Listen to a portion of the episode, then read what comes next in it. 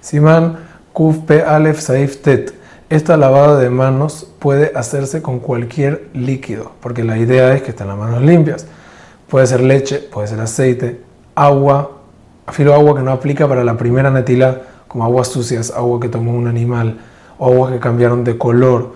Sin embargo, si una persona tiene agua, lo mejor es lavarse con agua.